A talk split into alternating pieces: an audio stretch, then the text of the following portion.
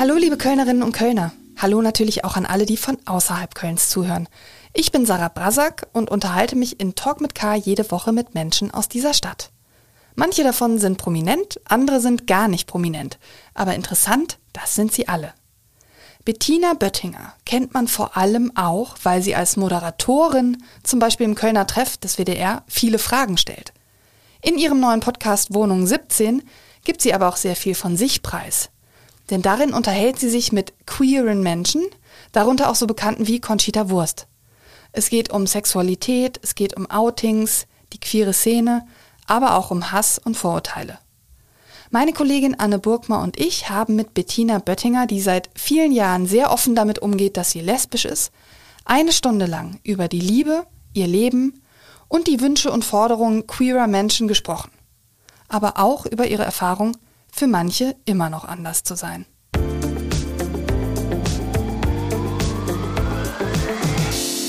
Frau Böttinger, herzlich willkommen zu Talk mit K. Ja, ich freue mich. Hallo. Ich sitze mit meiner Kollegin Anne Burgmer im Podcaststudio der Redaktion. Hallo auch dir, Anne. Hallo, liebe Sarah. Hallo, Frau Böttinger. Hallo, Frau Burgmer. Frau Böttinger, wir geben direkt zu, dass wir uns am liebsten selbst eingeladen hätten, und zwar in Ihre Wohnung. Denn dort auf dem Sofa heißen Sie ja die Gäste Ihres neuen Podcasts Wohnung 17 willkommen. Und da ist meistens auch mindestens eine Flasche Cremant mit im Spiel. Wir hingegen ja, müssen uns jetzt völlig nüchtern und auch noch auf Distanz via Teams unterhalten, weil Sie nämlich nicht bei uns im Studio sitzen, sondern in Ihrer Wohnung mit besagter Hausnummer 17. Haben Sie wenigstens sich selbst ein Glas Cremant eingegossen? Dazu ist es zu früh, aber wenn ich ganz ehrlich bin, bin ich ich war gestern Abend eingeladen und sowohl der Gastgeber, die, die Gastgeber wie auch ich sind heute Morgen etwas schwerer als sonst aus dem Bett gekommen. Mhm. Äh, man kann mit Ihnen äh, über vieles reden. Wir möchten uns in der kommenden Stunde über diesen WDR2-Podcast unterhalten, den Sarah gerade schon ansprach. Äh, Sie sprechen daran mit sehr unterschiedlichen Leuten, die aber mindestens eins gemeinsam haben. Sie sind queer und in der Podcast-Beschreibung sagen Sie über sich, ich bin selbst queer und kämpfe für die gesellschaftliche Akzeptanz verschiedener Lebensentwürfe. Mhm. Glauben wir, dass die meisten Zuhörerinnen und Zuhörer wissen, dass sie lesbisch sind und mit einer Frau verheiratet. Aber vielleicht wissen nicht alle, was eigentlich genau queer bedeutet. Das ist ja so ein Begriff, der häufig auftaucht. Aber ich glaube, da gibt es ein paar Unsicherheiten. Vielleicht erklären Sie das zu Beginn einfach mal. Was verstehen Sie darunter?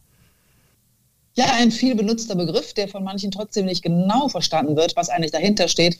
Äh, queer ist eigentlich genau das, was nicht der Heteronormativität ähm, entspricht. Ein äh, schwieriges Wort, schlicht und ergreifend die Vorstellung, dass heterosexuelles Leben die Norm ist, nach der sich sehr viele Menschen richten. Als Rosa von Braunheim vor 50 Jahren mit seinem Film rauskam, nicht der Homosexuelle ist pervers, sondern die Gesellschaft, in der er lebt, da ging es einfach nur um schwule Männer. Queer umfasst mehr. Queer meint natürlich sowohl bisexuell, non-binär, es meint transidente Menschen, es meint ähm, homosexuelle Menschen. Ein Begriff, der erweitert wurde, weil wir heute in einer Gesellschaft leben, die eine ganz andere Vorstellung hat und auch eine ganz andere Toleranz allen möglichen Lebensweisen und ähm, ich sage jetzt mal Körperwelten gegenüber. Sie laden Ihre Gesprächspartner und Partnerinnen zu sich nach Hause ein, das haben wir eben schon gesagt. Das ist ja eine sehr bewusste Entscheidung. Das ist ein sehr privat, logischerweise ein sehr privates Umfeld, fast schon intim. Ähm, warum haben Sie sich entschieden, das zu machen? Also ist es diese Intimität, die es braucht, um auch über solche ja oft auch schwierigen Dinge zu sprechen? Ja, ich glaube einfach, obwohl ich mich äh, nach der mittlerweile jahrzehntelangen Arbeit im Studio wohlfühle, sowohl in einem Hörfunkstudio wie auch im Fernsehstudio, ist etwas anderes möglich an Tonalität, an Offenheit, wenn man in einem privaten Raum ist. Und meine Wohnung ähm, bietet diesen Raum. Und für mich war irgendwie ganz klar, wenn ich schon einen queeren Podcast mache und mit Menschen ins Gespräch komme über sehr persönliche Dinge, auch, aber natürlich logischerweise nicht nur über Sexualität, dann ist mir so ein geschützter privater Raum viel lieber. Der lässt eine ganz andere Tonart und eine ganz andere Offenheit und Privatheit zu. Das ist ja interessant, wenn man Ihre Podcasts hört. Sie stellen ja als Fernsehmoderatorin vornehmlich Fragen an andere und im Podcast sprechen Sie auch sehr viel über sich selbst und eben auch über eigene, sehr intime Erfahrungen. Wie ungewohnt ist das für Sie? Äh, ein bisschen schon, muss ich ganz ehrlich sagen. Aber der Grundgedanke war eben der, dass ich halt nicht in meiner Rolle der Moderatorin bin, ähm, die ich sonst ausübe, äh, unter anderem natürlich beim Kölner Treff und auch anderswo, sondern dass ich das Gespräch suche, das Gespräch suche auf Augenhöhe, den Austausch über Lebenserfahrungen, über Lebenswelten. Und ähm, ich muss mir da manchmal auch einen kleinen Ruck geben, weil ich eigentlich, wenn ich ehrlich bin, gar nicht so gerne über mich erzähle. Ich merke natürlich dann, ähm, dass auch mein Gegenüber, wenn er oder sie merkt, ich selber bin auch offen, eine andere Öffentlichkeit oder eine andere, nicht Öffentlichkeit, das ist ja natürlich trotzdem öffentlich, eine andere Offenheit zulässt. Doktorspiele mit zwölf Jahren, der erste Sex mit 17 Jahren, eine Explosion der Berührung, wie Sie im Podcast gesagt haben. Man weiß jetzt durchaus eine Menge über Sie. Meine Frage, sollte man sowieso einfach viel mehr über Sex sprechen? Ja, ich finde, das finde ich schon. Ja, ich finde, Sex ist erstmal nicht nur ein gutes Smalltalk-Thema. Man muss nur gewisse Hemmungen ablegen. Äh, Sex ist einfach eine wunderbare Angelegenheit. Äh, wenn es richtig ist, wenn es gut ist, wenn es auf gegenseitiger Zuneigung und gegenseitiger Lust beruht. Und das finde ich schon. Und jetzt habe ich eben ein bisschen gezuckt, als Sie das ähm, äh, zitiert haben, weil ich es manchmal hinterher gar nicht mehr weiß, weil ein Gespräch eine Eigendynamik hat und das soll in diesem Podcast auch so sein. Das sind keine Bekenntnisse, aber es sind offene Gespräche, wo man auch schon mal ein, ein Schüppchen drauflegt und mehr erzählt, als man es üblicherweise gewohnt ist. Würden Sie zustimmen, dass Podcasts ein sehr ehrliches Medium sind? Ich habe irgendwo gehört, ich glaube, Klaas Häufer Umlauf hat gesagt, man kann sich in einem Podcast nicht wirklich verstellen, anders als vielleicht in einer Fernsehsendung. Ach, das weiß ich nicht. Es gibt ja inzwischen so viele Podcasts und die sind so äh, sehr, sehr beliebt bei sehr vielen Menschen. Man kann es nebenbei hören, man kann es unterwegs hören. Es ist was, was man leicht konsumieren kann. Es gibt aber auch viel, äh, wo ich das Gefühl habe, ja, da wird aber jetzt auch mal sehr viel gelabert, mhm. ähm, ohne, ohne Substanz. Und ähm, also wenn ich jetzt mal so sagen darf, mir geht es schon um was. Mhm. Also diesen queeren Podcast zu machen, das heißt ja auch, Sie haben das ja vorhin schon zitiert, dass ich mich einsetze für mehr Toleranz in dieser Gesellschaft, dass ich mich einsetze für die Akzeptanz verschiedener Lebens- und Liebesformen. Und das ist ja auch eine politische und auch eine persönliche Haltung. Da ist beides drin. Und insofern bereite ich mich auf den Podcast ziemlich gut vor. Mhm. Ähm, wir haben auch, ähm, wie das, das wird auch professionell angegangen. Also wir treffen uns jetzt nicht irgendwie und labern da mal los, sondern es gibt eine offizielle Einladung und es gibt ein Vorgespräch, von dem ich nicht unbedingt alles wissen muss. Ich will ja auch neugierig bleiben. Ähm, aber es ist schon so, dass die Gäste natürlich auch wissen müssen, worauf sie sich einlassen. Und ich finde es ehrlich gesagt total erstaunlich und natürlich ganz toll, dass auch Menschen, die mich gar nicht persönlich kennen, äh, sich auf den Weg machen und in meine Wohnung 17 kommen. Also wir haben beispielsweise den äh, Berliner Modedesigner William Funn, eingeladen und der sagte, ich kenne die Sendung, ich kenne die Frau und ich finde das Thema toll und ich bin neugierig, auch die kennenzulernen und wie so ein Gespräch laufen wird. Und hat sich dann den Zug gesetzt und ist nach Köln gekommen. Und das war ein sehr, sehr tolles, sehr ruhiges Gespräch. Die Gespräche sind so anders. Also wir hatten in der allerersten Sendung ja die ähm, Comedian Tané, mhm. die sehr offen über ihre Liebe zu Frauen sprach, insbesondere zu einer, zu ihrer Lebensgefährtin. Und dieser Podcast sollte eigentlich zum Beispiel eine Probesendung sein. Das ist aber so gut gelaufen und so offen von beiden Seiten. Und wir hatten wirklich auch Spaß, ähm, aber eben auch nicht nur. Es wurde eben auch ernst. Es geht ja im wahrsten Sinne des Wortes auch unter die Gürtellinie. Aber um eine andere äh, Gästin in Anführungszeichen zu zitieren, Tessa Ganserer, das Geschlecht sitzt ja auch äh, zwischen den Ohren und ähm, insofern gibt es da ganz, ganz viel zu besprechen. Und wenn ich mich mit einem William Fun unterhalte, ist es logisch, dass das Gespräch eine ganz andere Temperatur hat, als wenn beispielsweise die ausgesprochen lustigen äh, beiden lesbischen Pastorinnen mit ihrem Baby ankommen, äh, Steffi und Ellen Radke, ähm, wo es dann auch andere Themen gibt. Da geht es auch eben um Kirche und Religion und Sex. Mhm. Also es ist schon, es ist ein, wirklich ein spannendes Abenteuer. Ich habe jetzt das, wir haben in diesem Halbjahr ähm, zehn Aufzeichnungen. Die letzte steht noch aus.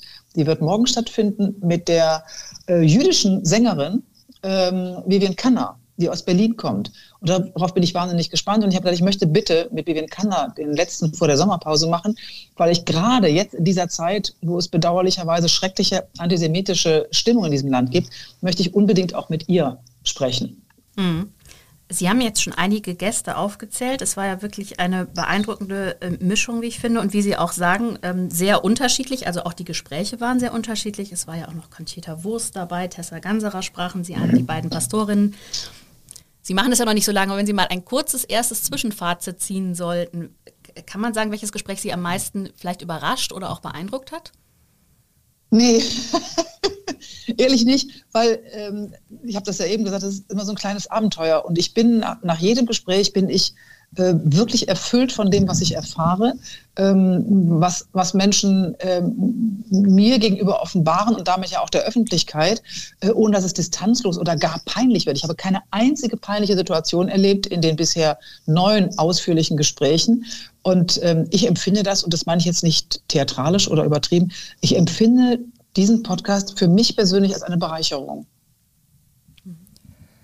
Jetzt ist Leid oft eine bestimmende Qualität im Leben derjenigen Menschen, die als Kinder oder Jugendliche das Gefühl hatten oder haben mussten, dass sie anders sind und vor allem, dass sie falsch sind.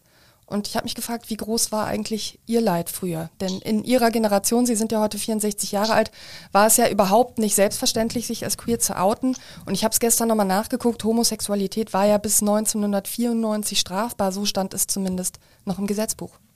Ja, allerdings nur zwischen Männern genau. man dazu sagen. Ja.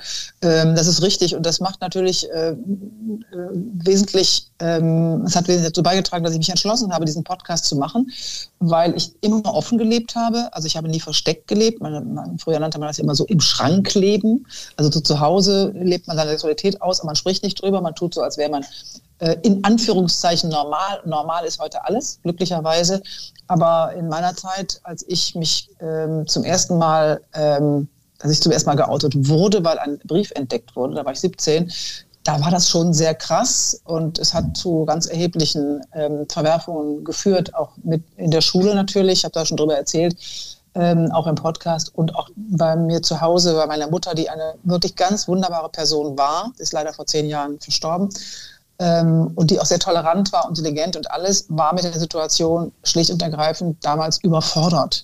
Und es hat dann zu heftigen Auseinandersetzungen geführt. Und ich musste auch, äh, oder wir haben uns entschieden, dass ich ausziehe mit 17. Ich habe mir ein Zimmer gesucht ähm, und bin dann, naja, wenn, wenn ich äh, böse wäre, würde ich sagen, ich bin rausgeflogen. Aber es war jetzt nicht so, dass wir wirklich Krach hatten, sondern ich bin da auch weiter nach Hause gekommen zu meiner Mutter. Aber die Situation war, wir hatten eine sehr kleine Wohnung und das ähm, gemeinsam äh, sozusagen auszuhalten, das war nicht möglich. Und in der Schule war es eben auch so, dass ich von der Schule fliegen sollte. Ähm, ich wurde zur Direktorin berufen und da wurde, abgesehen davon, dass über die Bienen geredet wurde, die Tierwelt, was normal ist und was nicht, finde ich heute ziemlich komisch. Damals fand ich nicht so lustig, obwohl ich immer sehr frech in solchen Sachen war. Aber da wurde gesagt, wenn nochmal irgendwas rauskommt, dann würde ich äh, als Gefahr für die anderen Schülerinnen von der Schule fliegen. Also es war schwierig. Diese Jahr, dieses Jahr bis zum Abitur war sehr schwierig. Und auch meine Mitschülerinnen waren zum Teil nicht wirklich nett, obwohl ich Klassen, als Klassensprecherin einen bestimmten Stand hatte, einen bestimmten Status. Aber es war schon, muss ich sagen, eine harte Zeit. Und ich glaube, dass diese Phase, die heute noch für sehr viele junge Menschen so schwierig ist, nämlich sich zu outen, den Eltern zu sagen, den Freunden zu sagen, Freundinnen zu sagen, es ist so und so mit mir, das ist für viele sehr schwierig und dann auch zu einer eigenen Identität zu stehen oder sie überhaupt zu entwickeln. Bei uns in diesem Podcast ist auch die Frage nach Geschlecht und Identität eine ganz zentrale. Wir werden in der zweiten Jahreshälfte übrigens auch eine äh, heterosexuell lebende Frau einladen, äh, nämlich äh, Inga Humpe, der, die uns ja freundlicherweise den Titelsong überlassen hat. Eileen und ich, ich und Eileen. Ähm, weil wir mit ihr auch über Frauenrollen reden wollen. Also es, es ist, wir versuchen es weit zu fassen und dieses Geschlecht, Identität, dieses Verhältnis, das ist eben ein ganz wichtiger Aspekt. Ich möchte gerne nochmal auf die junge Bettina Böttinger zu sprechen gekommen. Sie sagen im Podcast auch, Sie haben früher gelogen auch, zum Beispiel, als Ihre Oma Sie gefragt hat, sag mal, stehst du auf Frauen oder bist du lesbisch? Ich weiß jetzt nicht, wie sie es formuliert hat. Ähm, wie denken Sie heute über diese Situation, in der Sie Ihrer Oma gegenüberstehen und Sie einfach anlügen? Ähm, müssen. Das war, ja, das war übrigens meine einzige Lüge diesbezüglich. Und ehrlich gesagt war es äh, richtig, das zu sagen ähm, ich, man soll nicht schlecht über Verstorbene reden, aber meine Großmutter war kein sehr warmherziger Mensch. Der, die Mutter meines Vaters übrigens. Und ich habe das schon als kleines Kind gemerkt. Ich habe mich geweigert, diese Frau Omi zu nennen. Omi war die Mutter meiner Mutter. Das war meine liebe, liebe, liebe Omi. Und ähm, ich habe als, wirklich als kleines Kind schon gespürt, oh, die ist nicht wirklich nett und ich will die nicht Omi nennen. Ich habe die Ami genannt. Und sie war sehr konservativ, sie war sehr streng und äh, sehr kalt. Boah, ich schaue das noch so ein ganz kleines bisschen. Ähm, ich habe allerdings auch nie mit ihr gebrochen, sondern ich bin da sehr höflich geblieben. Ich kann diese Familienzwistigkeiten, wo man dann nicht miteinander redet, nicht so gut aushalten und mag das nicht.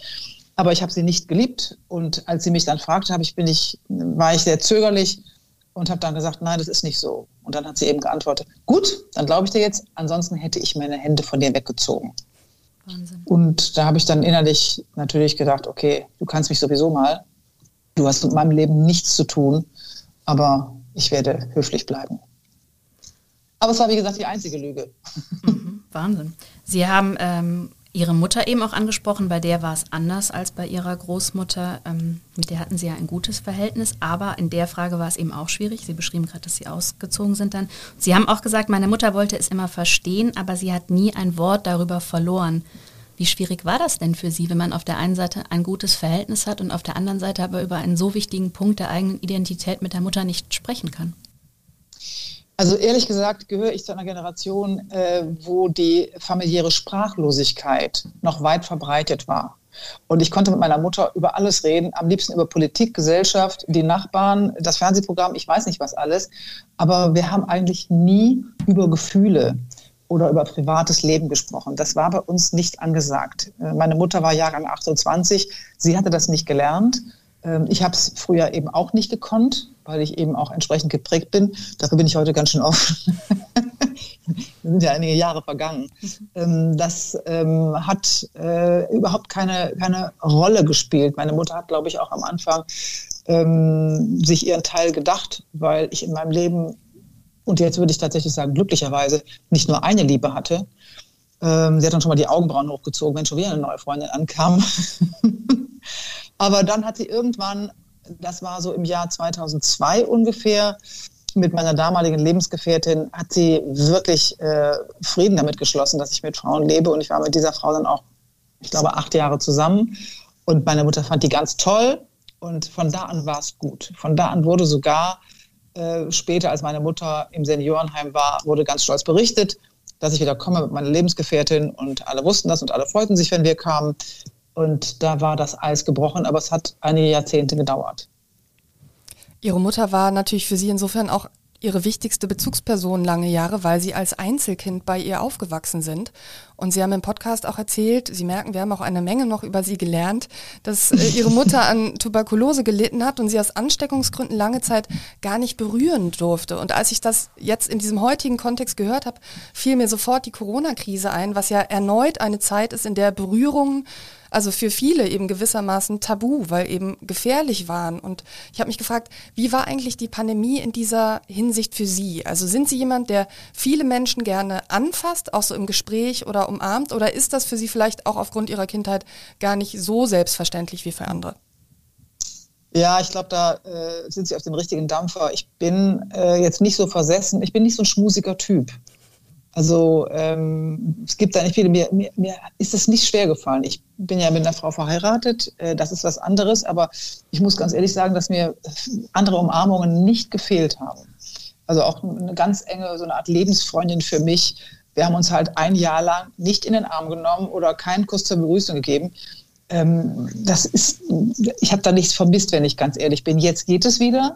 Ich bin zweimal geimpft und auch von der Zeit drüber und äh, Sie auch. Dann nehmen wir uns jetzt wieder normal in den Arm, wenn wir uns, wenn wir uns sehen, das ja. Aber ansonsten habe ich das nicht vermisst. Im Gegenteil, ich gestehe, ich bin keine Anhängerin dieser äh, Bussi-Bussi-Leidenschaft. Äh, das fand ich sogar ganz angenehm. Aber natürlich ist es so, dass für viele Menschen das ein ganz wichtiger Faktor ist, auch wenn sie beispielsweise ähm, ja, verschmuste Menschen sind, die das brauchen, die die Zärtlichkeiten brauchen und nicht nur auf eine Person, ihre Partner oder ihre Partnerin fixiert sind. Das kann ich, das war schon hart, aber hm, ich bin das ja sozusagen auch als Kind gewöhnt gewesen. Ich habe das nicht ganz richtig ausgedrückt im Podcast. Meine Mutter durfte mich schon berühren, aber es durften keine Zärtlichkeiten ausgetauscht werden. Also sie hat mir später mal erzählt, in der Phase sollte ja auch gar kein Kind bekommen, in dieser hoch ansteckenden Phase ihrer Krankheit, ist aber dann schwanger geworden ähm, hatte also offensichtlich auch eine sehr intensive Berührung. ähm, ja. Und sie, sie, durfte mich halt, äh, sie hat dann irgendwann mal gesagt später, was ich mich getraut habe, ich habe dir dann schon mal einen Kuss auf den Po gegeben. Weil sie ja natürlich als Mutter auch das Bedürfnis hatte, mich irgendwie äh, zärtlich anzufassen, aber das ging halt nicht. Und das haben wir dann auch beibehalten. Wir hatten kein körperlich zärtliches Verhältnis. Irgendwann ist der Zug dann auch mal abgefahren, wenn man das so lange nicht macht. Mhm. Ja, ich bin gespannt, wie das jetzt nach der Corona-Krise für andere wird, die eigentlich gerne berühren und jetzt sich das wieder angewöhnen müssen. Ich weiß gar nicht, ob das so selbstverständlich zurückkommt, aber das ist ein anderes Thema. Ähm, Sie sind eine öffentliche Person und müssen als solche natürlich auch mit Hass umgehen können. Das ist leider so. Und es ist ja auch bekannt, dass Frauen viel mehr Hass abbekommen als Männer, besonders im Internet. Also Politikerinnen können davon Lied singen, aber eben Moderatorinnen auch. Und ich habe mich schon gefragt, ob Sie schon viele Beleidigungen auch erlebt haben, in denen Ihr Queersein thematisiert wurde und ob darunter auch Dinge waren, die Sie richtig getroffen haben oder die Sie zur Anzeige gebracht haben.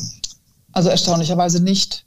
Es kann natürlich sein, dass meine Kollegen von WDR 2, ähm, da läuft der Podcast ja auch, läuft ja auf allen möglichen Streaming-Formen, also auch bei Spotify und anderswo, aber auch bei WDR 2 in der WDR bzw. ARD Audiothek. Ähm, da bin ich auch gar nicht so hinterher hinter den Eintragungen. Ähm, wenn es das gegeben haben sollte, weiß ich es nicht, hat man mir dann auch nicht gesagt. Meine Redakteurin, mit der ich das Ganze zusammen mache, Kim Hess, äh, hat auch noch nichts diesbezügliches verlauten lassen. Ich glaube, sie hätte mir das gesagt. Hm, ich glaube, es ist auch die Art und Weise, wie ich damit umgehe. Also, ähm, also erstmal glaube ich, dass ich ein freundlicher Mensch bin.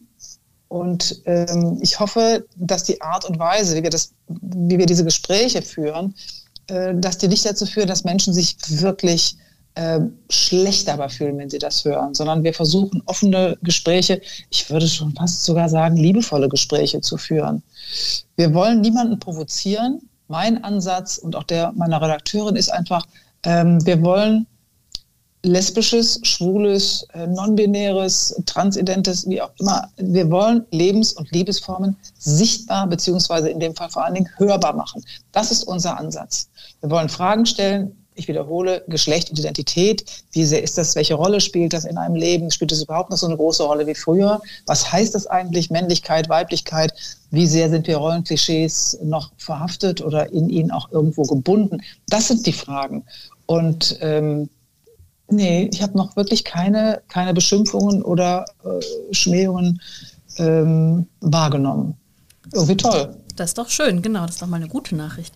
Sie haben ja, gerade schon gesagt. Äh, Sichtbarkeit. Und Sie haben ja eben auch gesagt, äh, Sie haben genau einmal gelogen äh, in, in, diesem Zusammenhang, was ich wirklich sehr äh, beachtlich finde. Und äh, Sie haben sich dazu entschlossen, ja, das ist ja, also das ist wirklich mutig. Und Sie haben sich ja dazu entschlossen, das eben nie zu verstecken, darüber offen zu sprechen, auch in einer Zeit, als das noch nicht selbstverständlich war.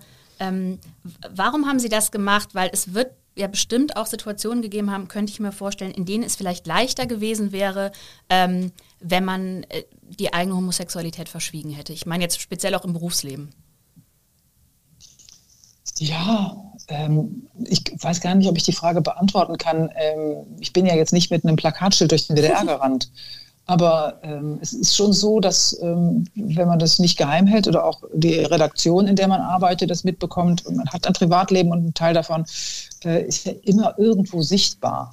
Und ich habe das eben immer für normal gehalten und für angemessen gehalten und auch für wirklich gut gehalten, dass wenn andere erzählen, ich hatte ein tolles Wochenende mit meinem Freund und meiner Freundin, dass ich gesagt habe, ja, ich auch mit meiner Freundin, sonst irgendwie, ohne dass ich jetzt so ähm, stark starkes Interesse daran habe, persönliche äh, Belange auszuplaudern. Aber es war einfach klar und dann macht das auch die Runde. Als ich beim WDR anfing, das war, glaube ich, ähm, ja, es war Ende der 80er Jahre, und da war die Zeit noch ganz anders. Und ähm, da war das noch was Besonderes. Also mhm. heute ist es ja so, in manchen Belangen kräht da kein Hahn mehr nach. Anderswo schon. Und ähm, ich sage jetzt mal, Köln oder Berlin sind nicht zu vergleichen mit einer niederbayerischen Kleinstadt oder was weiß ich, mit äh, irgendwo einem Kaff an der Mecklenburgischen Seenplatte. Das darf man ja auch nicht vergessen. Und das ist eben genau das, was wir auch möchten. Wir möchten Selbstbewusstsein stärken. Das ist mhm. wirklich ein ganz, ganz wichtiger Ansatz. Und das ist auch ein Punkt. Ich finde es übrigens auch wirklich, ich möchte es nochmal ganz deutlich sagen, ich finde es ganz toll, dass der WDR das mitmacht die ähm, Chefin, äh, Programmchefin Valerie Weber hat gesagt, wir finden das toll, wir möchten, dass sie mit uns diesen queeren Podcast machen. Und ich wollte es eigentlich gar, ich wollte es eigentlich gar nicht im WDR machen. Aber dann fand ich das wirklich überzeugend, dass der Westdeutsche Rundfunk gesagt hat, dafür sind wir auch offen. Wir stehen heute dazu, dass wir auch ein Sender sind, der auf Diversität Wert legt. Und äh, wir sind äh, froh, dass Sie, unser ja, auch, ich bin ja auch irgendwo ein Aushängeschild, in Anführungszeichen, eins von vielen mhm. im WDR, dass sie das äh, offen leben und dann bitte mit uns auch offen leben. Mhm. Sie haben gesagt, äh, der WDR, Sie machen das mit dem WDR, da hat sich natürlich wirklich viel verändert. Sie haben aber eben auch mal erzählt, dass ein, ein wichtiger Mitarbeiter des WDR Sie früher immer als Herr Böttinger, also hinter Ihrem Rücken titulierte. Und Sie haben den dann konfrontiert. Und das habe ich schon bei einigen Geschichten von Ihnen gehört, dass Sie die Leute direkt angesprochen haben. Bei Harald Schmidt ja zum Beispiel auch. Sie sind dann in die Sendung gegangen. Ähm, mhm. äh, warum dieser Weg und wo, also und äh, das ist ja auch eine, finde ich, mutige Entscheidung, zu sagen, ich gehe da jetzt hin. Sprecht ihr darauf an? Ja, ich sage immer, das ist sozusagen, das ist die Wut, äh, das ist nicht der Mut, äh, der mich getrieben hat, sondern auch irgendwo die Wut. Also ich bin dann schon, wenn, wenn, ich, wenn ich mich angegriffen fühle, ziehe ich mich nicht zurück, sondern das, das finde ich nicht in Ordnung. Ich finde das, ich fand es auch eine Frechheit von diesem Volltrottel da im WDR. Den Namen kenne ich heute. Und dann werde ich natürlich, als finde ich einfach eine Frechheit, dieser Idiot. Mhm. Ähm, da habe ich wahnsinnig aufgeregt, als ich das äh, gehört habe. Und als ich ihn dann irgendwann sah im, im Foyer des Funkhaus und er kam mir mit drei, vier Kollegen, Kolleginnen entgegen, bin ich einfach auf ihn zu und habe gesagt, guten Tag, Frau, so und so. Mhm. Und ähm, das war dem wahnsinnig unangenehm und den anderen irgendwie auch, aber im Nachhinein finde ich es einigermaßen komisch. Und ähm, der hat auch, glaube ich, nie wieder Herr Böttinger zu mir oder über mich gesagt. Und das bei Harald Schmidt ist ja nun schon sehr lange her. Äh, das war ja 96. Mhm. Ich meine, wenn ich das richtig überlege, ich, ich, weiß gar nicht, ob ich das heute noch bringen würde. Denn also Harald Schmidt hatte mich auf unglaubliche Art und Weise beleidigt in seiner Sendung. Das war ein ganz schwerer homophober Akt. Er hatte, ich muss es ja noch mal kurz sagen, wir mm. werden ja nicht alle parat haben, ja, er hatte stimmt. so eine Art Bilderrätsel gemacht. Und jetzt muss ich mich selber konzentrieren. Dann zeigt er ein Foto, auf dem war eine Flasche Eierlikör abgebildet, ein Foto, daraus war das Titelbild der Emma. Mhm. Dann kam noch was. Eine Toilettenschüssel. Äh, ah, und dann kam eine Kloschüssel mhm. und dann kam mein Porträt, ein Foto. Und der fragte, was haben diese vier Fotos gemeinsam oder was haben diese vier Dinge oder wie auch immer, was haben die gemeinsam? Das fasst kein Mann gerne an. Und das war damals aber schon so, äh, da waren die Zeiten noch nicht ganz so ähm, ruppig und von Häme geprägt, wie Harald Schmidt es damals dann eingeläutet hat mit diesem Vergleich. Äh, also es, es, gab eine große Resonanz und eine große Betroffenheit auch in der deutschen Presselandschaft. Und ich war äh, wütend und der hatte ja gerade eine neue Sendung angefangen und ich hatte dafür schon eine Einladung. Und dann rief Sat 1, wo er damals war, mit seiner Late Night an, ich würde doch sicherlich jetzt auf die Einladung verzichten. Da habe ich gesagt, nee, warum? Waren die ein bisschen irritiert. Und ich habe dann aber war auch clever genug und habe an dem Tag der Aufzeichnung, es war ein Donnerstag, hatte, erschien ein großes Interview im Stern mit mir äh, über diese Angelegenheit. Und die waren alle wahnsinnig nervös rund um die Sendung und wussten nicht, die dachten sich schon, da passiert irgendwas. Und es war ja eine Live-Sendung. Und ich bin dann da rein, das, meine, das war ja auch das Publikum von Harald Schmidt, das darf man nicht vergessen. Ja? Mhm. Das war nicht mein Publikum. Ich bin da volles Risiko rein und habe dann, dann äh, habe ich ihm gesagt, ich fände das irgendwie doof, was er gemacht hat. Ich hätte ihm ja Humor zugetraut. Ich habe gesagt, Humor ist nicht meine Art von Humor, tut mir furchtbar leid. Und jetzt werde ich Ihnen was sagen. Das war ja, wie gesagt, live. Jetzt äh, können Sie das machen, was Sie am allerliebsten tun, über Nicht-Anwesende herziehen. Ich gehe nämlich jetzt. Und dann bin ich aufgestanden und gegangen. Und das, die, die waren alle, also auch Harald Schmidt war sprachlos.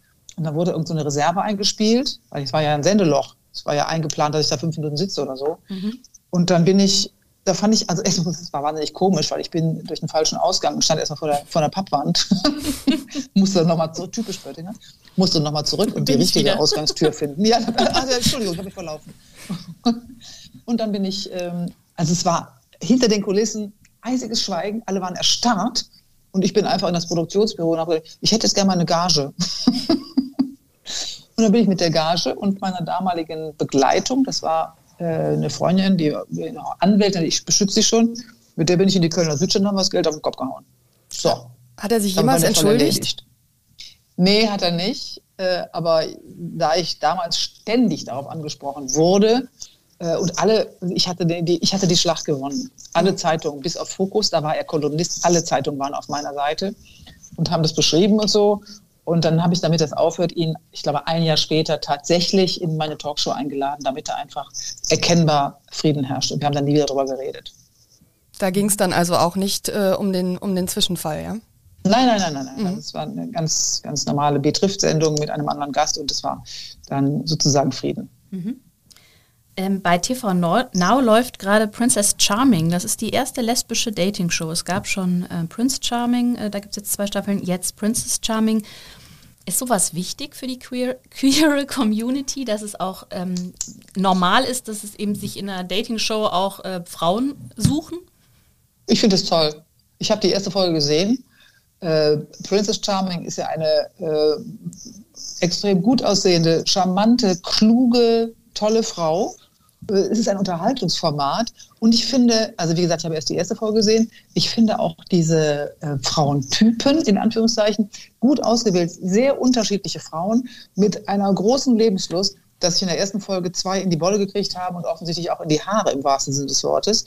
Das hat äh, der Sender gut gemacht, das wurde nämlich gar nicht gezeigt. Also man will da nicht so, so, so, so ein Drecksformat machen. Man hat gesagt, die haben sich nicht gut benommen, die sind raus ähm, ich werde das weiter verfolgen und ich finde, auch da ist der Punkt der Sichtbarkeit. Es gibt ja auch ähm, im öffentlich-rechtlichen jetzt äh, diese ähm, Schule-Kurzserie.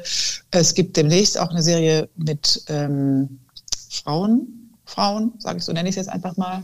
Ich habe komischerweise, wie übrigens viele, habe ich eine, nicht, ich finde den Begriff lesbisch, den finde ich so wahnsinnig altmodisch.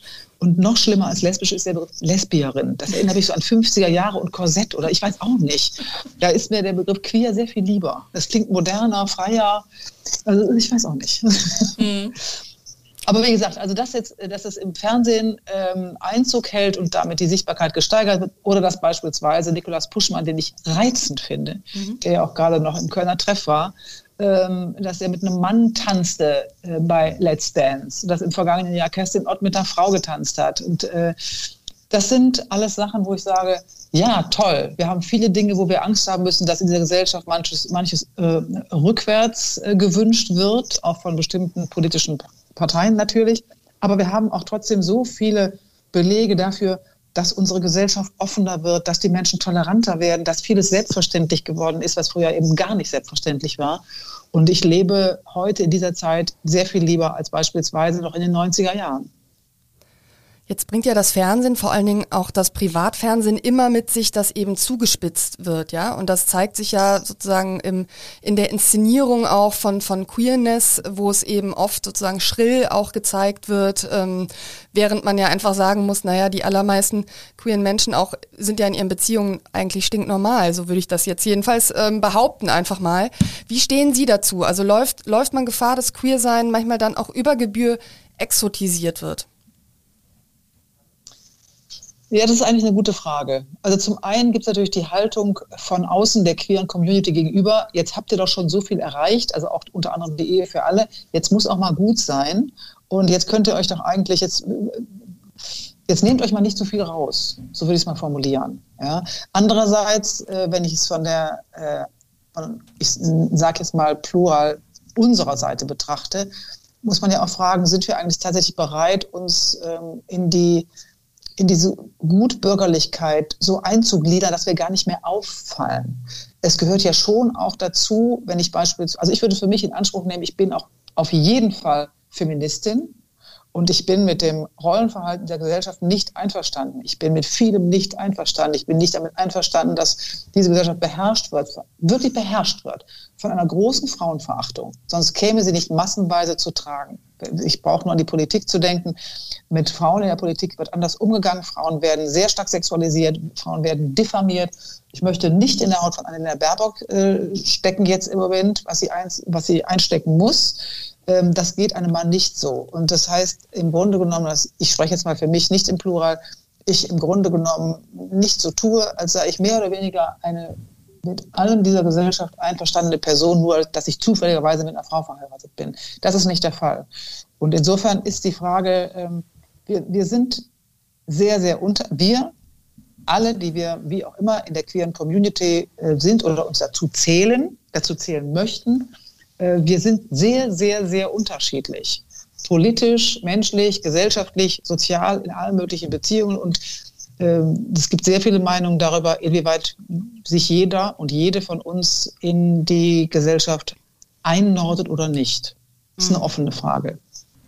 Ähm, das mit dem Queer sein ist heute sehr viel selbstverständlicher, das haben Sie auch gesagt. Sie haben aber eben auch den Punkt angesprochen, den ich interessant finde, dass dann nämlich jetzt oft diese Argumente kommen, äh, ja, jetzt dürft ihr doch heiraten, jetzt, jetzt ist doch, was, was, was wollt ihr denn eigentlich noch mehr?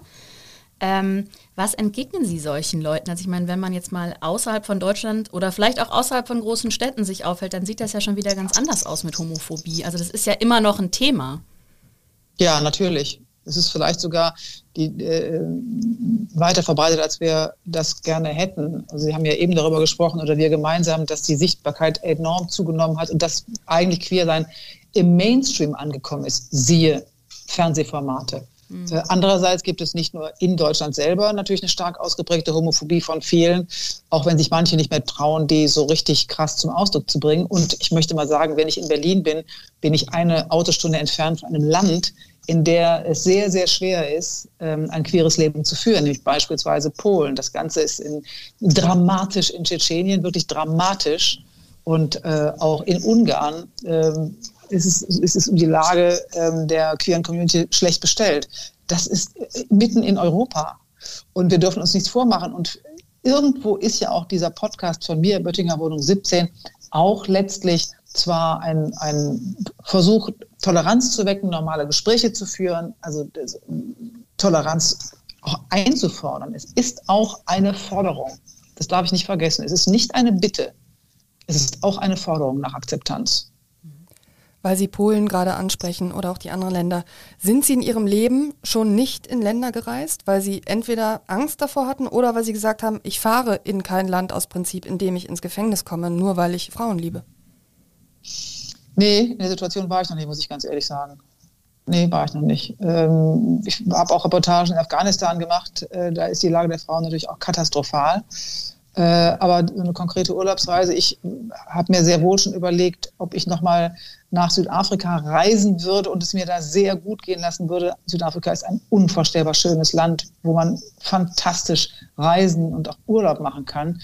Aber andererseits ist diese, die gesellschaftliche Situation sehr hart und das, darüber mache ich mir dann schon Gedanken. Aber da ich sowieso am liebsten nach Holland fahre, äh, sind die Gedanken da nicht angebracht.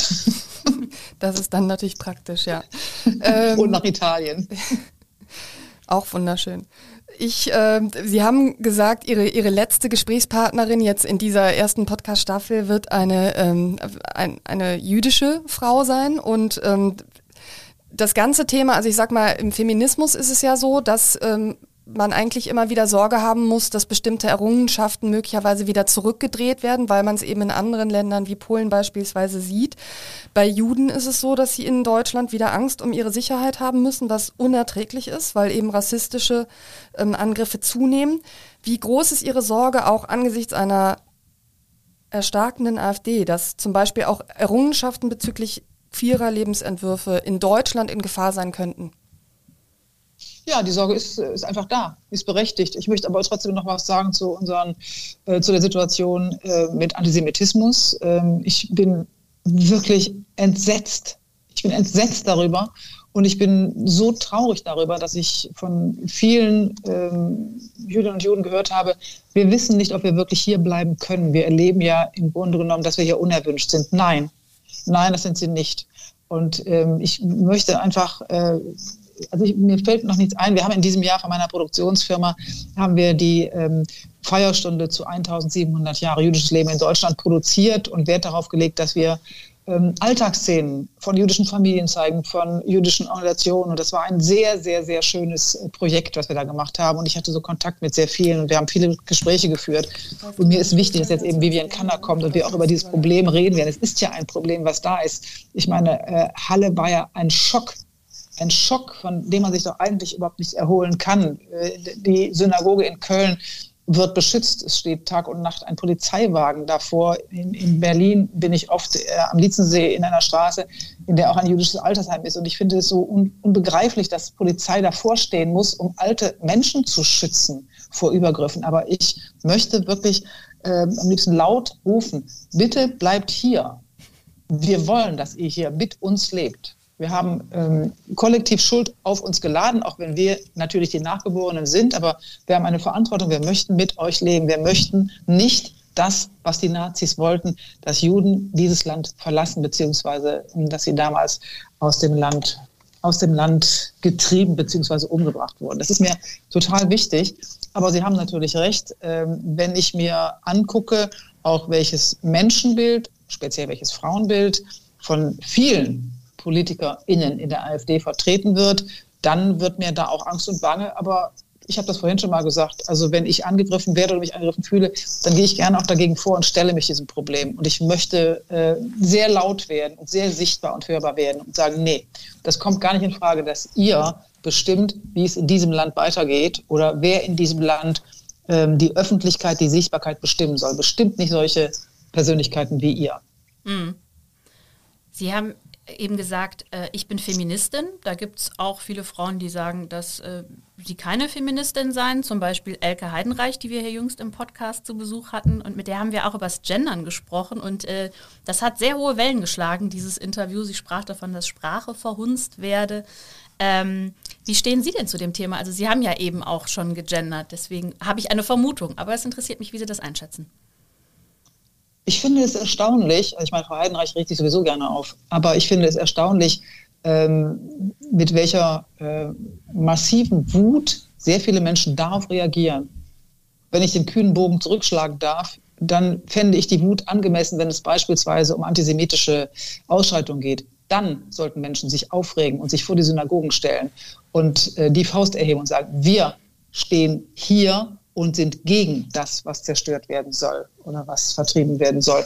Äh, aber gerade bei dieser Frage, über die man ja nun diskutieren kann, Sprache ist etwas, was immer im Fluss ist, was manchen gefällt, anderen weniger. Der Umgang mit Sprache, die Veränderung von Sprache, die Anglizismen in der Sprache, alles Mögliche, das sind äh, Sachen, die sind immer im Fluss. Aber das Gendern eine solche Aggressivität hervorruft, ähm, das finde ich interessant zu beobachten, muss ich ganz ehrlich sagen. Und ähm, ist natürlich auch so, ähm, die Gendersprache, das Gendern hat natürlich einen Aspekt, den ich leider sehr selten höre. Denn das gesprochene bzw. das gedachte, nicht ausgesprochene Sternchen, deswegen auch die Pause, PolitikerInnen, steht natürlich auch für das sogenannte dritte Geschlecht.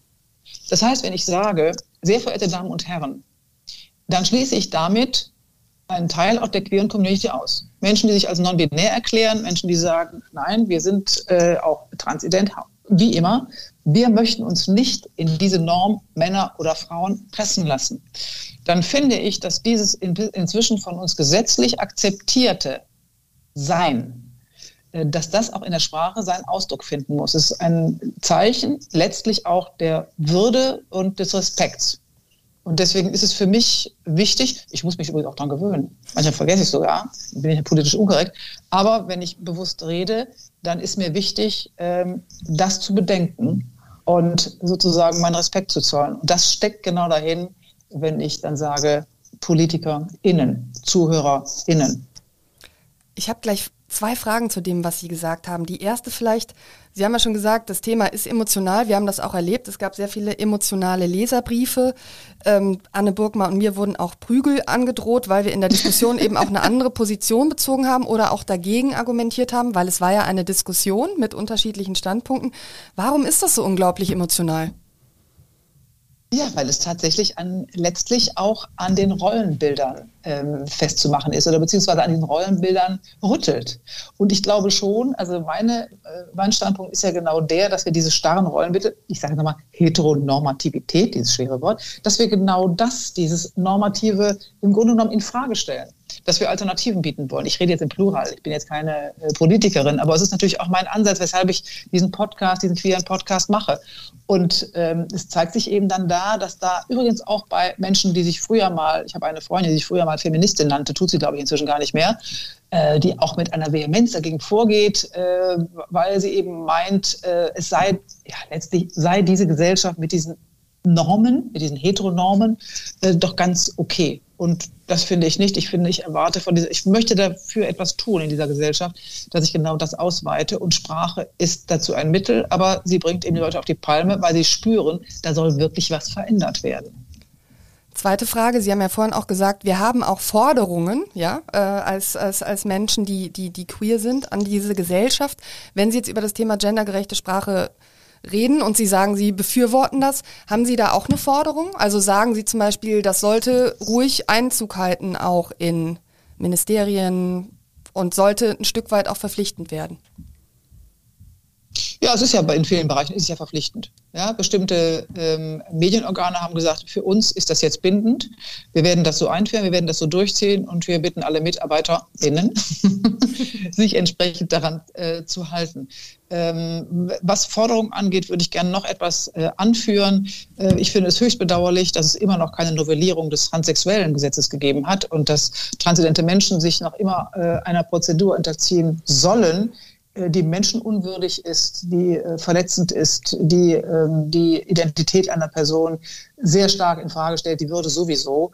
Dieses transsexuellen Gesetz äh, muss geändert werden. Das ist unter, unter anderem auch die Forderung der Grünen. Es ist noch nicht dazu gekommen und das gehört auch zur queeren Community. Das ist meine Meinung, äh, dass wir das entsprechend unterstützen. Das ist eine Forderung auch letztlich an diese Gesellschaft. Wir hatten bis jetzt, ja, ich habe den Namen schon mal erwähnt, Tessa Ganserer als ähm, transidente Person ähm, hier in dem Podcast. Das war auch sehr bewegend, muss ich ganz ehrlich sagen, denn man wenn man sich mit solchen Lebensläufen beschäftigt oder mit dem speziellen von Tessa Ganserer, dann hat das schon sehr viel Mut erfordert. Äh, auch das eigene Leben, was sie bis dato geführt hat, ähm, so in Frage zu stellen und sich dem zu stellen, sich ihrer Frau zu offenbaren und sich auch der Politik zu stellen. Sie ist ja äh, Mitglied des Bayerischen Landtages und hat, ähm, ich glaube im vorletzten Jahr bis im Kopf, Ilse Aigner, die Präsidentin des, des Bayerischen Landtags, gebeten, äh, ab sofort ähm, als Frau wahrgenommen und angesprochen zu werden.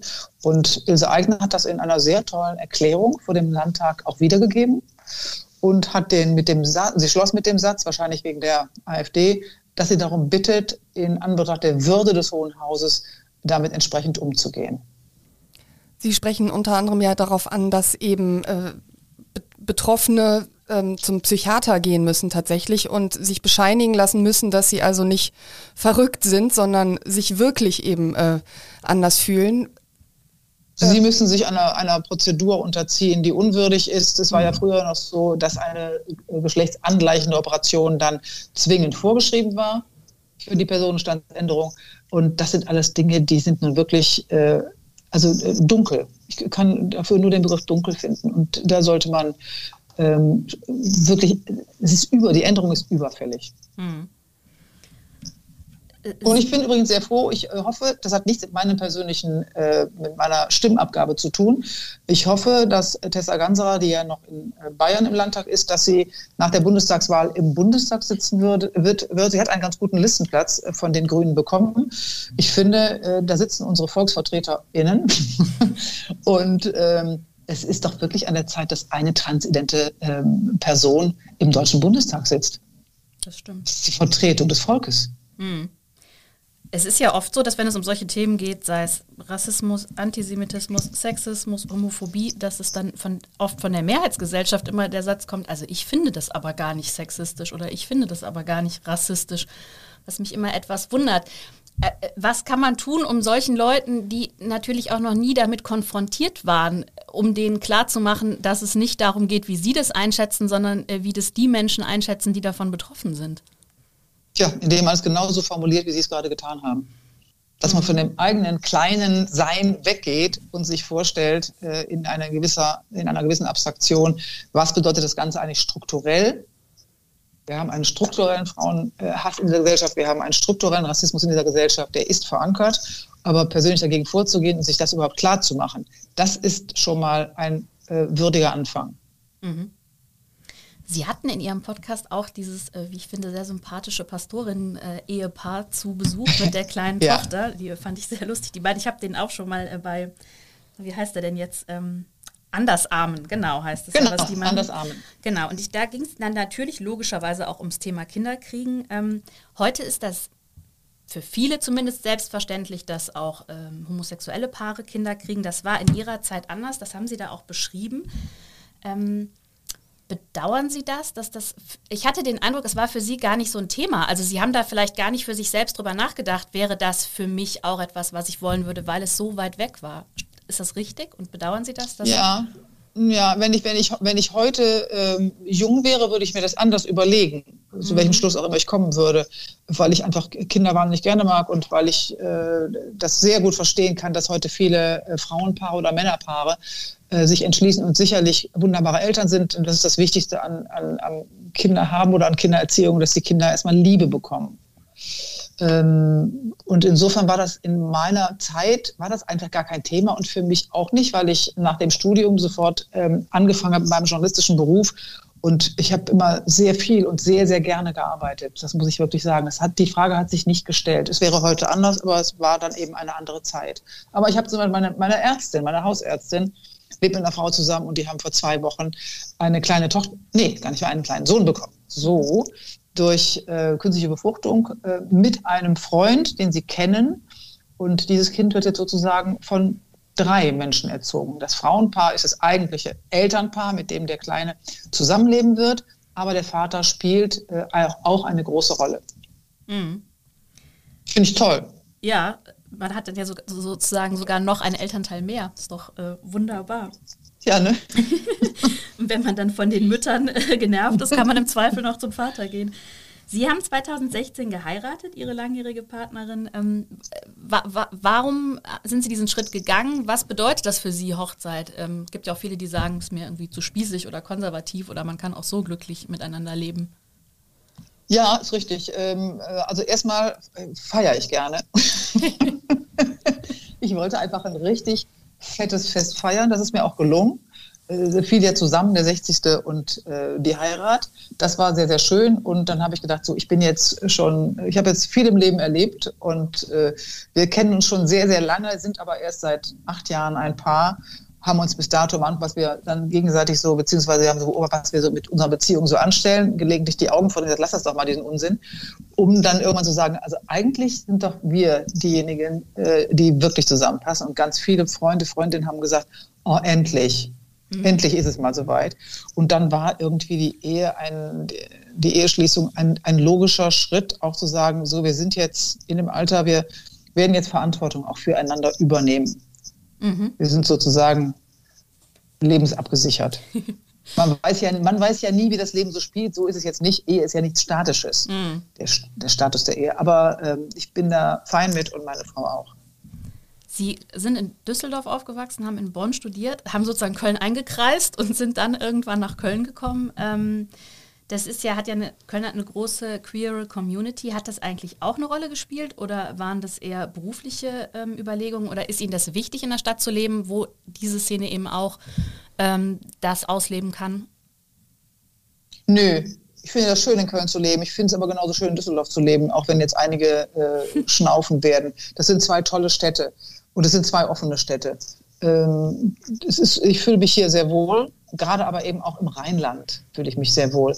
Aber ich möchte zum Beispiel nicht so gerne ähm, in einer Kleinstadt äh, irgendwo leben. Ich finde schon dieses etwas größere und etwas offenere, das trägt schon zu meinem guten Lebensgefühl diesbezüglich bei, muss ich ganz ehrlich sagen. Mhm.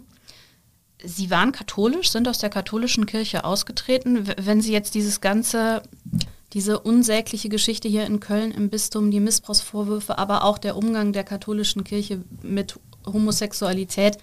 Wie blicken Sie da jetzt von außen drauf? Ich meine, das ist ja in Köln immer noch ein großes Thema. Dieses Bistum hat eine große Bedeutung. Also ehrlich gesagt, es ist das schiere Entsetzen, äh, was in mir, was in mir ausgelöst worden ist. Ich habe auch vor einigen Wochen oder Monaten, also in, in diesem Frühsommer, eine Sendung äh, gemacht zu dem Thema ähm, ob die Kirchen noch zu retten sind. Das war eine, mit der ich mich dann, ich habe mich dann in die Materie eingearbeitet und eingelesen. Ich finde allein die Tatsache, dass es ja, wie wir alle wissen, neben dem Staatsrecht ein Kirchenrecht, ein eigenes Kirchenrecht gibt und dass der Missbrauch eines Kindes in diesem Kirchenrecht kein Straftatbestand ist. Es ist ein Verstoß gegen Zölibat, gegen, gegen das Gebot des mhm. Zölibats. Es ist kein Straftatbestand ein Kirchenbestand, dass man ein Kind verletzt und missbraucht. Das finde ich schon alleine so ungeheuerlich, dass mir gar nichts mehr einfällt. Und ich glaube einfach, dass äh, dieser, äh, dass dieser geschlossene Männerbund Kirche geradezu äh, Einladungen ausspricht an Menschen, die vielleicht mit ihrer Sexualität nicht klarkommen und die sagen, ich gehe mal dahin, da bin ich mit meiner Sexualität gut aufgehoben. Aber von mir aus sollen Priester Sex miteinander haben. Das ist mir völlig egal. Aber in dem Moment, wenn es an Kinder geht oder an Schutzbefohlene, äh, da ist es schlicht und ergreifend ein Verbrechen.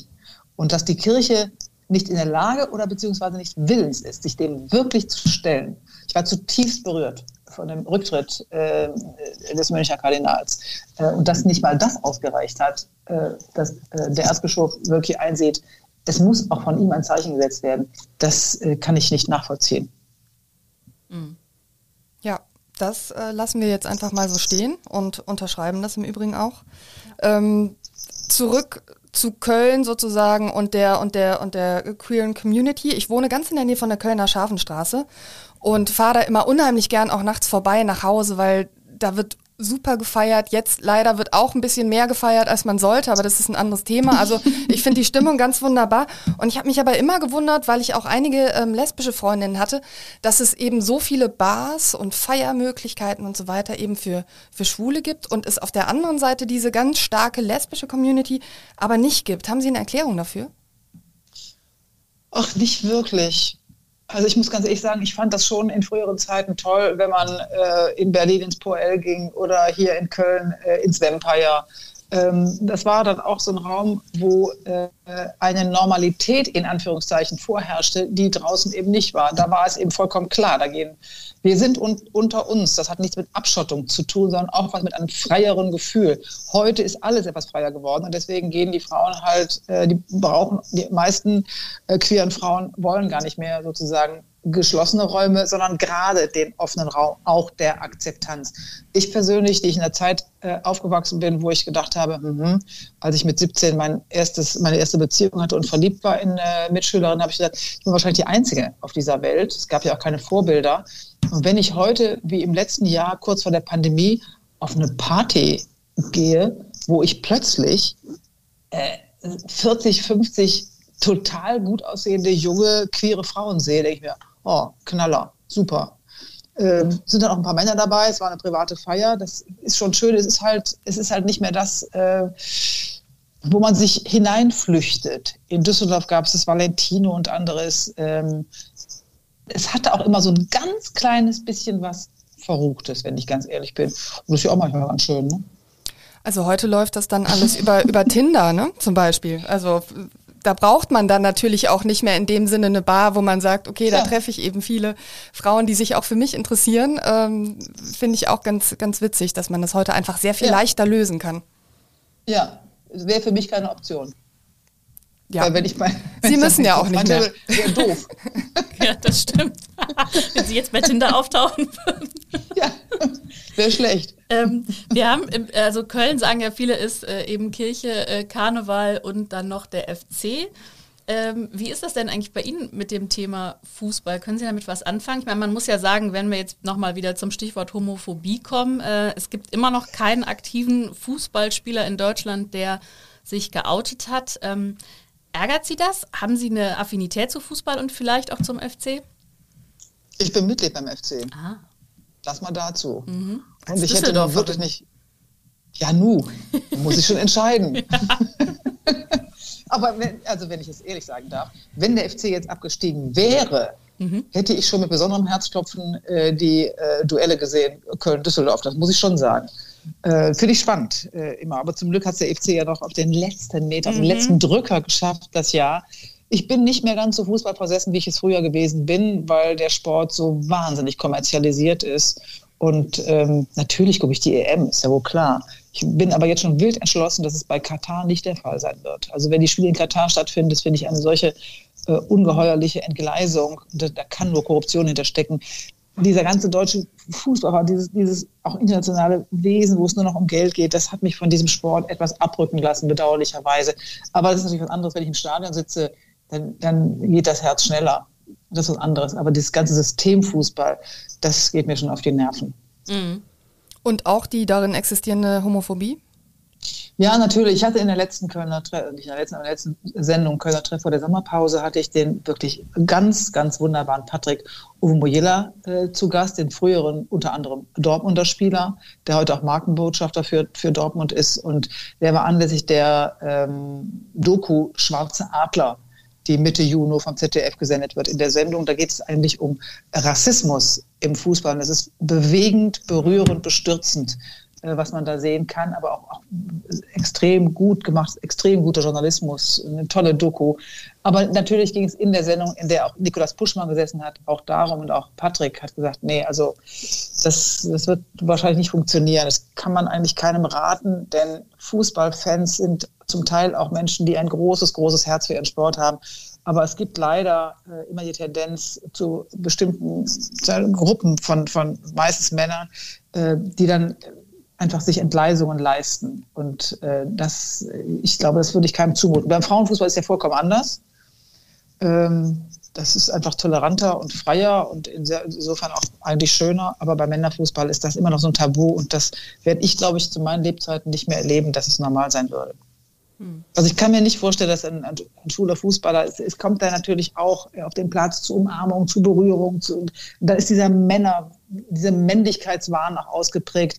Also ich glaube, ein schwuler Fußballer in der ersten Liga, der würde äh, da so viel einreißen, dass er es selbst kaum tragen könnte. Es gibt ein, wie ich finde, sehr bewegendes Lied von Markus Wiebusch, das ist der Sänger der Band Ketka. Der hat nämlich ein Lied über Homophobie im Fußball geschrieben und das heißt, und der Tag wird kommen. Und da geht es eben um diesen Tag, an dem sich der erste schwule Pro Profifußballer outen wird und er sozusagen dafür dann ermutigt und bestärkt wird und der Refrain geht, ähm, es wird der Tag sein, an dem wir die Liebe, die Freiheit und das Leben feiern. Jeder liebt den, den er will und der Rest bleibt still. Ein Tag, als hätte man gewonnen. Dieser Tag wird kommen. Sie klingen gar nicht zuversichtlich. Nee, Fußball ist der Punkt, wo ich da, wo ich glaube, da, da das, das ist noch, äh, das ist Zukunftsmusik, das glaube ich einfach. Aber alles andere, worüber wir auch gesprochen haben, das findet eben jetzt und heute statt. Aber es ist natürlich, ist genau wie Demokratie, ist genau wie Freiheit. Äh, es erfordert immer Einsatz dafür. Es ist nicht selbstverständlich. Und wir dürfen uns nicht einreden, dass die Akzeptanz schon so weit fortgeschritten ist, dass sie wirklich gesichert ist, sondern es ist immer wieder äh, ein Aufmerksam machen, auch ein Fordern. So, wir wollen sichtbar sein, wir wollen hörbar sein. Und wenn der erste Fußballer sich das wirklich trauen würde, klar, dann würde ich dieses Lied mitsingen. Ach, ich glaube, singen würde es jetzt schon. Mhm. Ähm, wir kommen so langsam zum Schluss. Eine Frage, Sie sind jetzt 64 Jahre alt, jetzt wissen wir oh, ja... müssen Sie jetzt immer sagen, das hört sich so alt an. Nein, wir wissen noch spätestens seit Udo Jürgens, dass das Leben mit 66 erst anfängt, aber... Ja, ich möchte ähm, aber älter als Udo Jürgens werden, wenn ich es sagen darf. aber jetzt mal auch wirklich ernst gefragt, ähm, äh, wie schwer fällt Ihnen das äh, zu merken, dass man eben langsam älter wird und ähm, dass man den wahrscheinlich den längsten Teil seines Lebens dann doch hinter sich hat? Also ich habe mir da mit 50 keine Gedanken drüber gemacht, mit Anfang 60 auch noch nicht.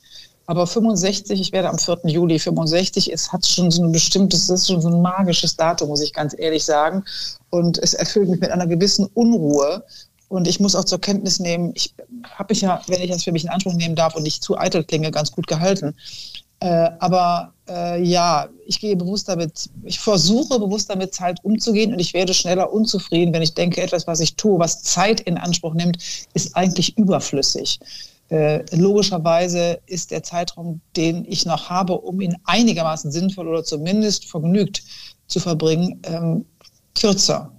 Hm. Und das, das, darüber denke ich nach, natürlich. Ich arbeite wahnsinnig gerne und bin sehr froh, dass ich zu den Frauen im Fernsehen gehöre, ähm, die weiter moderieren dürfen, mhm. die man lässt bis jetzt. Ich hoffe, es bleibt noch eine Weile so. Ähm, ja, aber ehrlich gesagt, macht mir schon, doch, macht mir schon was aus. Mache ich mir viele Gedanken drüber. Äh, andererseits, meine Großmutter, die, die Fiese, die, die wurde 93 und meine Mutter war Zeit ihres Lebens sehr krank, wurde 82. Meine Gene sind ganz gut und ehrlich gesagt meine Freude am Leben auch. Ich lebe sehr gerne und ach, das klingt ein bisschen geschwollen, wenn ich das sage, aber ich habe den Eindruck, ähm, ich mache auch ganz sinnvolle Arbeit. Ich, die Formate, die ich im Fernsehen, für die ich stehe, versuchen auch eine große Freundlichkeit und Menschenfreude äh, auszudrücken. Und der Podcast, der Podcast ist was, was mich wirklich froh macht. Ich glaube, das, was wir da machen, macht Sinn. Mhm. Hat sich das geändert? Also Sie haben das ja gesagt, ähm, Sie sind weiter im Fernsehen zu sehen. Sie machen Ihre Sendung. Früher hieß es eben oft, Frauen ab einem bestimmten Alter, die werden dann nicht mehr gezeigt. Männer dürfen in Würde altern, Frauen nicht. Merken Sie da eine Veränderung im Fernsehen? Ja, Ähm, ich, es ist nicht mehr so außergewöhnlich, dass Frauen äh, über ein bestimmtes Alter gehen und trotzdem im Fernsehen weiter im weitesten Sinne des Wortes attraktiv sind für die ZuschauerInnen.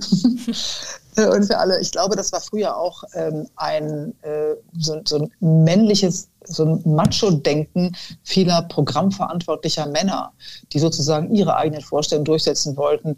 Äh, und dann gab es ja schon im Privatfernsehen interessanterweise, gab es einen neuen Frauentypus, den bezeichnenderweise eine Frau durchgesetzt hat. Das war die Produzentin Gisela Marx, die plötzlich ihre täglichen Formate, zu denen man sagen kann, was man will, aber egal jetzt mal, äh, mit äh, mittelalterlichen äh, mittelalten Frauen besetzte, ob das ein Barbara Salesch war oder äh, Frau Herz, ich habe wie sie vorher hieß, die, die äh, Richterin.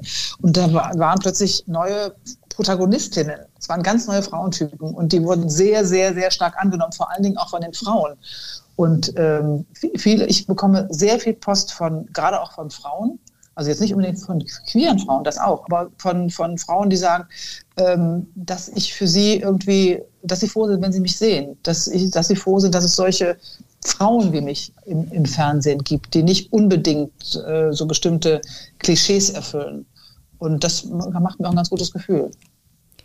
Jetzt geht das Altern ja auch mit einer optischen Veränderung einher, aber auch mit einer, mit einer geistigen, bei manchen zumindest. Also es ist ja schon so, würde ich sagen, dass einige im Alter durchaus konservativer oder eben auch irgendwie geistig unbeweglicher werden, was bestimmte Dinge angeht. Zum Beispiel Stichwort Gendern vielleicht.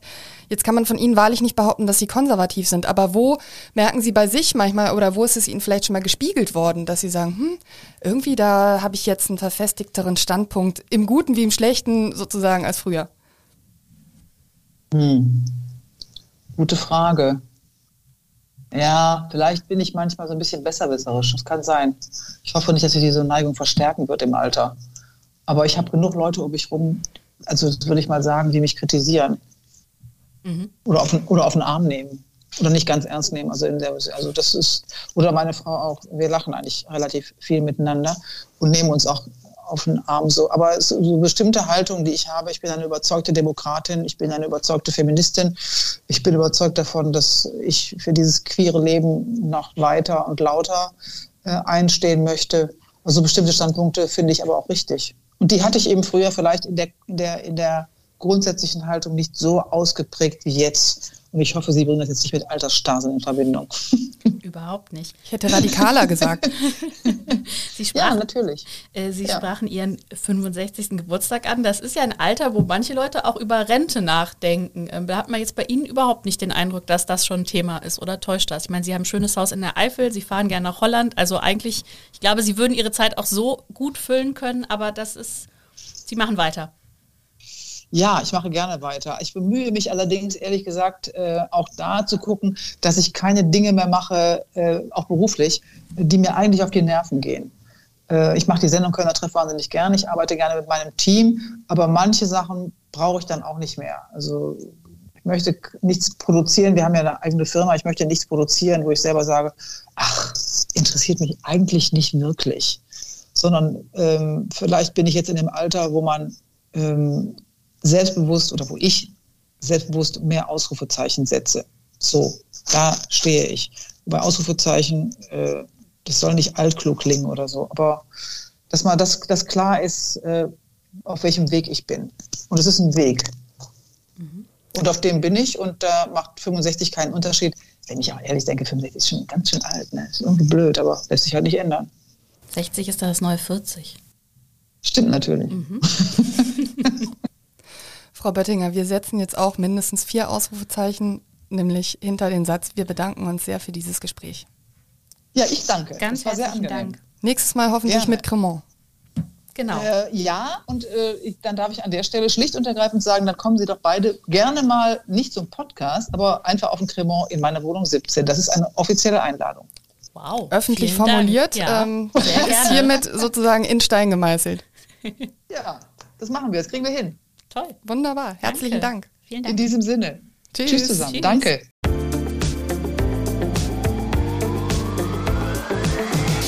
Ich möchte an dieser Stelle neben weiteren Folgen von Talk mit K, in denen ich unter anderem mit Elke Heidenreich oder Karl Lauterbach spreche, auch den Wirtschaftspodcast Economy mit K meines Kollegen Martin Dovidat empfehlen.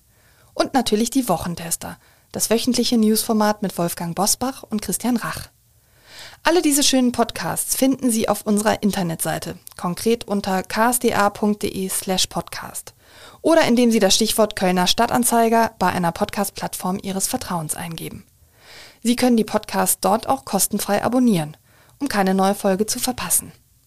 Ich melde mich nächste Woche wieder und sage bis dahin Tschüss und auf Wiederhören.